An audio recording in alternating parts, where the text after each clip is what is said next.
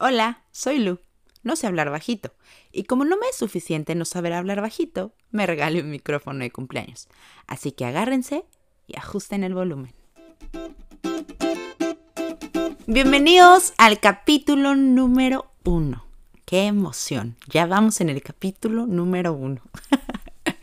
Oigan, pues efectivamente procrastiné un chorro para poder grabar este segundo capítulo y procrastiné un chorro para poder subir el capítulo piloto, pero sentía la presión. A capítulo número uno y ya sentía la presión social y ya sentía el compromiso y pues aquí estamos, aquí estamos, capítulo uno, lo logramos. Oigan, perdón por gritarles, ya saben, tienen que ajustar el volumen. Yo trato de ajustar mis volúmenes en el micrófono. Todavía no le sé mucho, no soy una experta, pero ayúdenme, ayúdenme también. Si necesitan ajustar, bájenle tantito el volumen y ya está.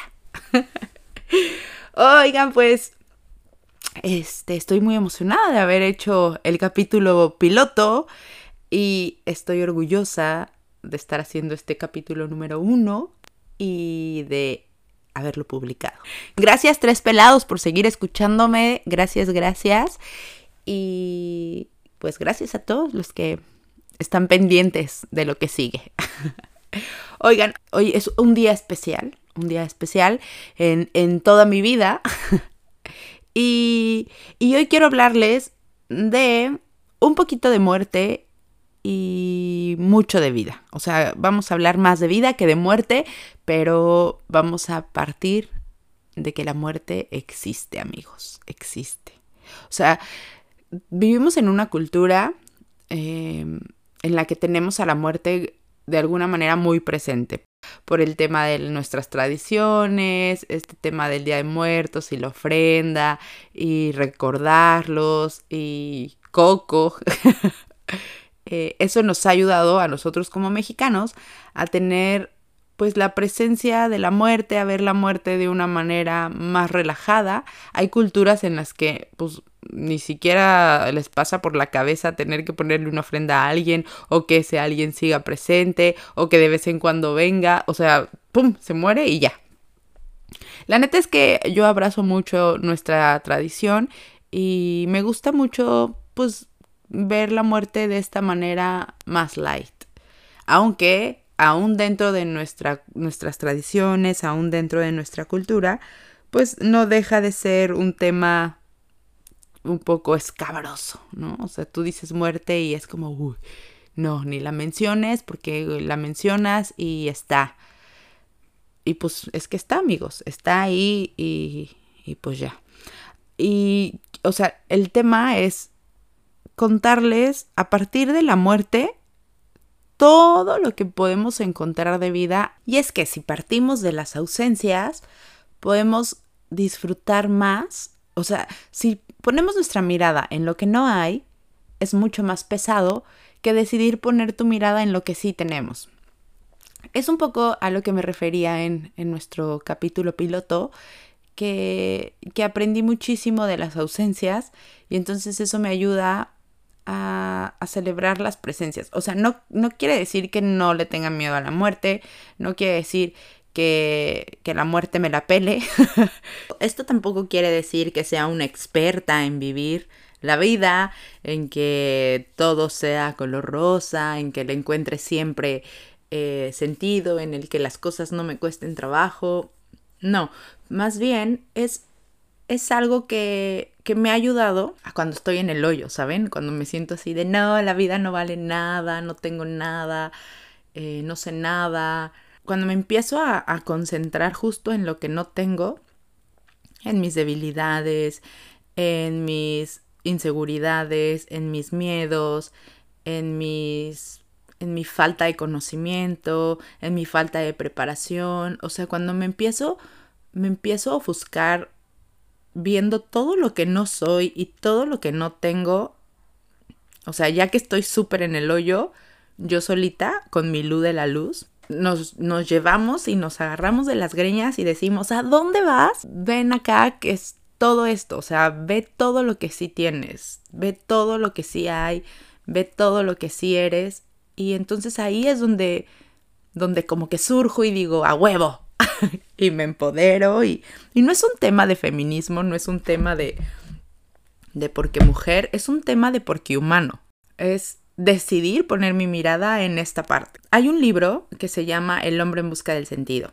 Este libro lo escribió Víctor Frank. Víctor Frank estuvo recluido en un campo de concentración nazi.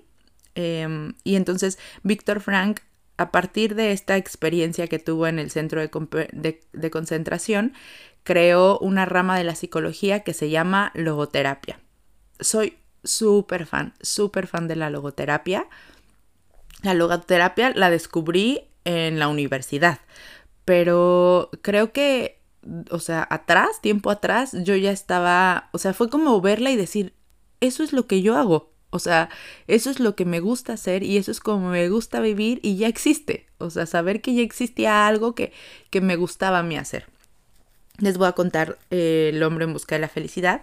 Víctor Frank em, decide poner su mirada y contarnos una historia, no como todas las que ya, ya conocemos, como pues de lo mal que se lo pasaron, de cómo fueron torturados, de las muertes, o sea, estas historias que, que muchos sabemos y si no saben, estaría bueno que se echen un clavado y, investiguen cómo fue y qué, fue tanto lo que pasó. Y si pudieran agarrar este libro como primera referencia, estaría buenísimo. Pero bueno, regreso. Víctor Frank decide contarnos esa historia que ya conocemos, pero desde un punto de vista diferente. Entonces, él lo que hace es verlo de manera en la que, o sea, él estaba en el centro de concentración y dijo, ok, estoy aquí, estoy vivo, ¿qué tengo que aprender de esto y esto para qué es? O sea, él decide darle sentido a lo que está pasando. Entonces, hay una frase que me gusta mucho. Bueno, vamos a entrar un poquito en contexto. Él explica que... No, no me acuerdo muy bien, perdón si no lo, no lo voy a decir textualmente, pero, pero la idea es la que me queda y la que les quiero compartir. Él está en un día súper pesado donde los pusieron a picar piedras. Em, están en jornadas súper extremas, llevan trabajando muchísimo tiempo, él y sus compañeros, les quitan la ropa, los tienen bajo la lluvia, sin comer, eh, a lo mucho les dan un pan y agua, pan duro, o sea, con, con los peores tratos, eh, con las peores em, circunstancias, o sea, súper, mal, ¿no? Y entonces él se detiene un poco de, la cabeza, solo de la mente. Él sigue trabajando, él sigue picando piedra y él, porque, porque no te puedes detener de trabajar porque te maltratan más, ¿no? Entonces él, él detiene su cabeza un minuto y dice, ok, me pueden tener aquí desnudo y em, encerrado, sin libertad, em, maltratado, sin comer, pero lo único que no me pueden quitar es la libertad de decidir qué actitud tomar ante esto. ¡Pum! O sea, y sí, o sea, lo pueden tener en las peores circunstancias, en, el peor lugar, con las peores actividades. Puede estar alguien gritándole mierda, puede alguien estar golpeándolo, pero él adentro tiene la libertad de decidir qué actitud tomar. Yo sé que hay veces en que es súper complicado y seguramente hay historias súper extremas en la que tú vas a decir, híjole, pero en esa situación, ¿cómo puedes decidir qué actitud tomar? No sé, o sea, no sé, yo tampoco he vivido las peores cosas de la vida, seguramente eh, hay quienes han vivido la peor cosa y lo peor que me puede pasar a mí no es nada comparado con lo que le ha pasado a alguien más, o sea, nunca sabemos qué es lo peor que puede pasar, pero hablando de mí, o sea, hablando de mi, de mi experiencia, hablando de, de mi día a día, sí creo que sí ayuda muchísimo tomar una actitud y decir, va, no hay pedo, este, pues ya pasó, esto está pasando, eh, no tengo esto que debería de tener o que creo que yo creo yo necesario para hacer esto, la circunstancia es esta, em, lo que tengo es esto, ok, ¿cómo vamos a seguir? ¿Y cómo vamos a salir? ¿Y cómo vamos a seguir caminando? O sea, esa decisión que tomes ante lo que te está pasando es solamente tuya y nadie, nadie, nadie te la puede quitar. O sea, tú decides qué sentido darle a esa cosa que te está pasando, a ese momento en el que estás en, atravesando, a esa situación que no puedes controlar. O sea, cuando las cosas externas te, te atrapan, te agarran y no puedes controlarlo, tú sí puedes controlar tu interior. Entonces eso es lo que dice Víctor Frank y eso es a lo que voy con este tema de, de encontrar esa vida dentro de la muerte. A veces la muerte no es como tal, em, o sea, hay muertes en la vida. Día a día tienes una muerte, día a día algo muere dentro de ti, día a día una situación muere, un eh, momento muere, y entonces es encontrarle vida a eso que ya está muerto. Es mm, encontrarle vida a esa situación que te está costando trabajo o a ese lado muerto que hay en ti que no cree y decir, venga, venga, está este otro lado que vamos a sacar adelante, que sí tenemos y que vamos a valorar. Entonces cuando decidimos poner nuestra mirada ahí, las cosas cambian muchísimo. Cambian muchísimo porque entonces tu vista y tu mirada es como ya no estás viendo solo lo malo. O sea, está lo malo. No es que deje de existir. No quiere decir que cambiando tu visión va, va a dejar de pasar lo, lo, lo, no, lo no bueno que está en ese momento, pero tu mirada se expande. Tu mirada decide ver eso que no está siendo bueno y además lo que sí tenemos. Entonces Víctor Frank dice, yo tengo una familia, yo tengo amigos, tengo momentos, tengo recuerdos y eso es lo que decido ver, aunque estoy aquí aunque no tengo la libertad de salir, aunque me están maltratando, aunque me está llevando la chingada, aunque probablemente mañana me maten, aunque probablemente hoy sea el último día, aunque probablemente no vuelva a ver a mi familia, aunque probablemente estén matando a mi familia, hoy tengo esto. Y todo lo que hice atrás también lo tengo y mi libertad de decisión y mi libertad de recordar y mi libertad de ver lo que sí hay, nadie me la va a quitar. Entonces, no importa por el momento en el que estemos pasando. Sé que han sido meses súper complicados y que pues nadie esperaba nada. Algunos les ha costado más trabajo, unos han tenido pérdidas mucho más grandes que otros. Creo que todos, aunque haya sido grande tu pérdida, aunque no haya sido tan grave tu pérdida, todos, todos tenemos algo que sí algo que sí hay y algo a lo cual voltear y decir gracias. O sea, gracias por esto, porque a pesar del momento, porque a pesar de la circunstancia, porque a pesar de la historia, esto está aquí, yo estoy aquí, ¿sabes? No fue como yo lo planeé, no fue como a mí me hubiese gustado que fuera, no fue como yo había contado que iba a ser, no fue lo que yo quería. Y es que las cosas nunca son como nosotros queremos. Creo que a veces ser aferrados a que las cosas tengan que ser como tú crees que tienen que ser. Y mucho peor, creer que las personas tienen que ser y actuar y decir lo que tú crees que deberían de actuar, ser y decir. Puta, imagínate, imagínate toda la frustración que existe en el mundo si todos quisiéramos que todo lo exterior se pudiera controlar, incluso las personas. No podemos controlarlo. Es simplemente dejar que, que pase, dejar que fluya y encontrar un lugarcito cómodo, un lugarcito en el que podamos sentirnos tranquilos y un lugar en el que podamos aprender de esto que está pasando. Y esa es la vida. Esa es la vida dentro de un poquito de muerte.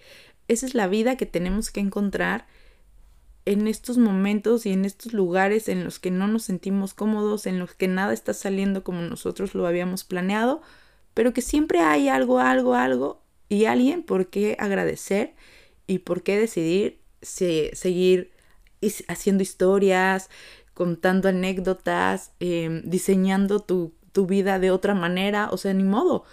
Es una vez en la universidad hicimos un dibujo que era una actividad, en mi universidad hacíamos muchas actividades de estas como para conocerte y trabajo interno y en equipo y bla, ¿no? Y entonces la instrucción era, haz un dibujo, haz un dibujo de lo que tú quieras. O sea, imagina algo y dibújalo. Entonces todos comenzamos a dibujar y como a los 15 minutos, o sea, ya que estábamos bien entrados con nuestro dibujo, cuando ya teníamos una idea perfecta de lo que queríamos dibujar, cuando ya estábamos, pues quizá detallando ya, este, cositas pequeñas que le dieran más forma, nos dijeron, paren y pasen el dibujo a la persona de la derecha y la persona de la derecha tiene que continuar dibujando lo que cree que el otro estaba dibujando y no se vale hablar, no se vale decir ideas, nada, solamente continuar. Y a los cinco minutos vuelvan a pasarlo, y vuelvan a pasarlo, y vuelvan a pasarlo hasta que llegue otra vez tu dibujo a tus manos. Cada uno dibujó algo diferente. O sea, nadie dibujó lo que creí, lo que, lo que tu idea principal era. Nadie continuó con tu idea principal porque solo era tu idea. Y eso es lo que pasa en la vida. La gente llega a tu vida para dibujar y no siempre dibuja lo que tú tenías en mente. La gente dibuja lo que ellos tenían en su cabeza, lo que ellos traían para tu vida. A veces nos va a gustar y va a decir, ay, le quedó bien chida esta flor aquí en mi jardín. O a veces te van a dibujar una luna cuando tu, tu dibujo inicial e-, era de día. Entonces va a ser como, ¿por qué es de noche si yo lo estaba pensando que era de día?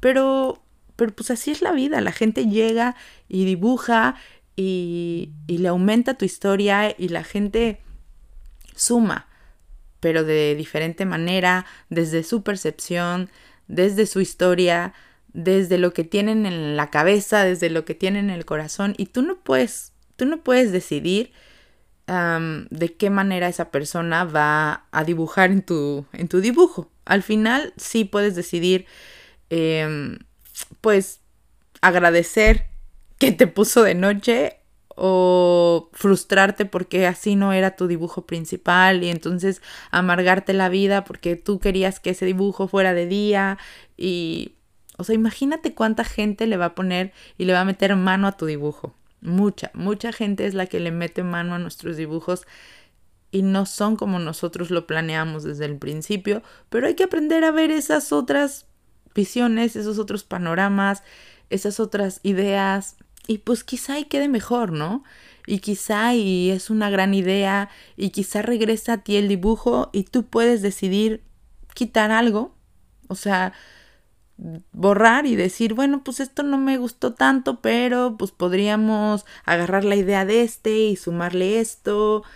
A lo que voy un poco es que, que veamos la muerte, o sea, si partimos de que, de que no somos eternos, si partimos de que en cualquier momento nos va a cargar la chingada, como dice mi papá, a nosotros o a nuestra gente. O sea, de verdad es muy feo que, que se muera alguien cercano.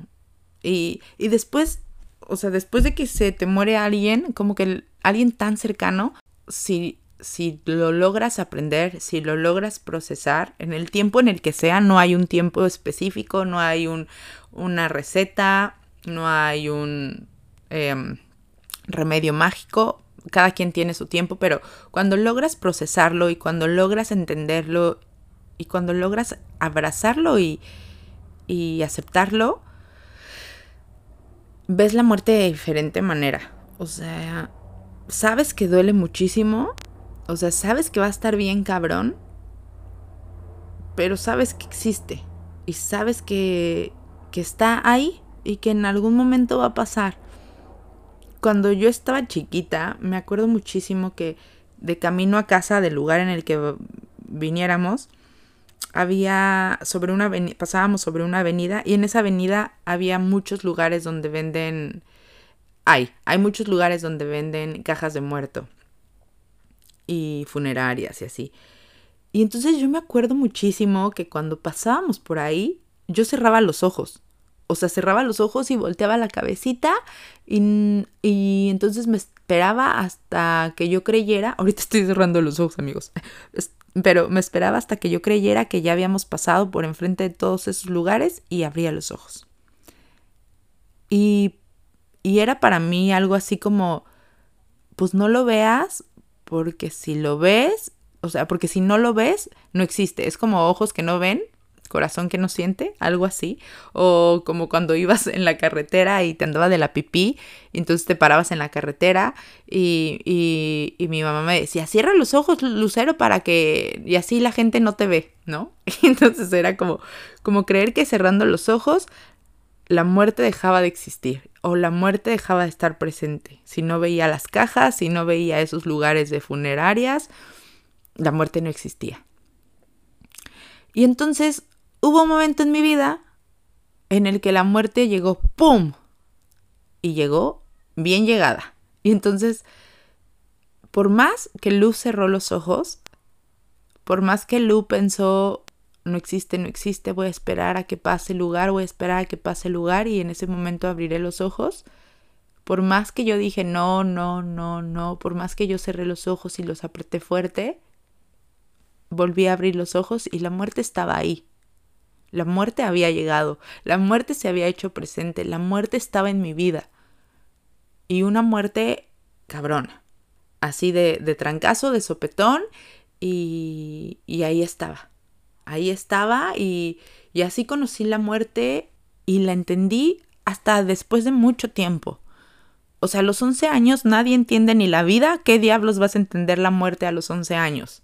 O sea, no hay manera. Pero después de mucho tiempo la sigo entendiendo. O sea, no es algo que ya tenga ahorita súper manejado y que te diga, sí, claro, estoy lista para la muerte. No. O sea, nunca se está listo para perder a alguien, nunca se está listo para tener una ausencia de ese tamaño. Pero esa muerte la he entendido poco a poco y le he dado el sentido a esa ausencia que me ha ayudado a abrazar y a valorar lo que sí he tenido desde los 11 años y lo que tuve de los 11 años para atrás. He aprendido a, a, a ver y a darle el sentido a ese, a ese día en el que estaba yo parada en, bajo el agua, bajo la lluvia, sin comer, maltratada y que la única libertad que tenía era darle sentido y la libertad de tomar la actitud ante esa ausencia y ante esa muerte. Y aquí estoy. no soy una chicha cuerera, no soy la riata parada hablando de esto, pero pero la verdad es que creo que lo he hecho, considero, no creo, considero que lo he hecho muy bien. Eh, considero que, que he aprendido mucho de ahí. También considero que sigo sin, sin valorar tanto lo que sí hay como debería de valorarlo.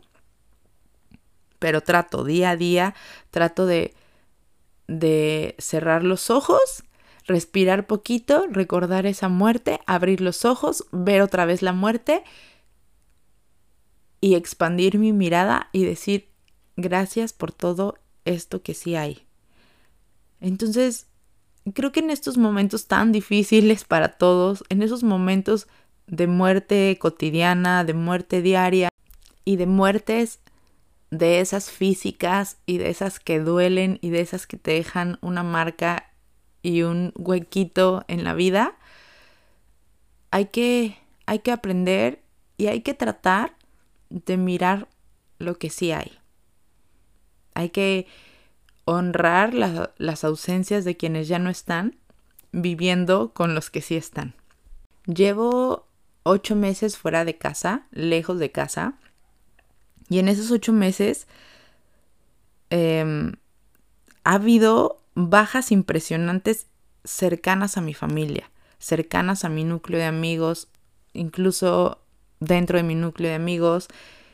Y de verdad ha sido súper impactante para mí que ha sido una tras otra, tras otra, o sea, no sé, el nivel de mortalidad, no sé si así se diga, no sé si sea correcto, pero nunca había tenido tantas bajas en tan poco tiempo, o sea, y pues creo que todos en este tiempo conocemos a alguien que falleció, o al amigo, al papá del amigo, a la mamá de la amiga, a la, o sea, todos tenemos a alguien que sabemos que, que falleció. Entonces, precisamente por eso creo que es lo mejor es honrar lo que sí tenemos. Y hoy, hoy puedo decirles que yo he aprendido a que me gusta esa forma. O sea, me gusta honrar lo que sí hay y hoy puedo decirles que hoy en especial honro la vida de quienes estuvieron y, y me gusta darle continuidad a lo que ya no le pudieron dar continuidad a otros, ¿no? O quizá no porque quiera seguir con su historia, porque yo no voy a tomar la historia de alguien que ya estuvo, porque esta es mi propia historia, pero, pero sí generar que mi historia, o sea, quizá esa persona que ya no está, dijo, híjole, a mí me gustaría hacer esto, y lo mismo tú, tú piensas, ¿no? Híjole, a mí me gustaría hacer esto. No lo mismo que la persona que ya no está, pero hay algo que te gustaría hacer y que entonces hay que hacerlo, porque hay alguien que ya no lo pudo hacer. Y he escuchado tanto así de no, es que este año no va a contar. Claro que va a contar y que cuente el doble, hagamos que cuente mucho más por todas esas personas que ya no están y, honremos la vida que sí tenemos y honremos a las personas que siguen con nosotros y que cuente, que cuente, que cuente muchísimo y no le hace si hay que cumplir años a lo pendejo Qué bueno que los estamos cumpliendo. Qué bueno que fue nuestro cumpleaños. Qué bueno que fue cumpleaños de la persona que queremos. Qué bueno que fue cumpleaños de tu mamá. Qué bueno que fue cumpleaños de tu papá. Qué bueno que fue cumpleaños de tus hermanos. Qué bueno que fue cumpleaños de tus sobrinos, de tus amigos, de los papás de tus amigos, de los hermanos de tus amigos. Qué bueno que es nuestro cumpleaños y qué bueno que estamos cumpliendo años. O sea, hay que celebrar esta vida que sí tenemos aunque no es un cumpleaños, aunque estos cumpleaños no son como como los cumpleaños anteriores, porque no los celebramos como los cumpleaños anteriores y nada, no dejes de agradecer, no dejes de compartir, no dejes que este año no cuente, que cuente mucho. Y yo por eso me regalé mi regalo de cumpleaños y por eso me di este micrófono y por eso no quiero quedarme con las ganas de hacer algo y por eso estoy aquí compartiéndolo con ustedes. Y pues nada, feliz cumpleaños a todos. y qué bueno que estamos cumpliendo años. Y ya, gracias por compartir. Uno más. Que venga el segundo. Cambio y fuera.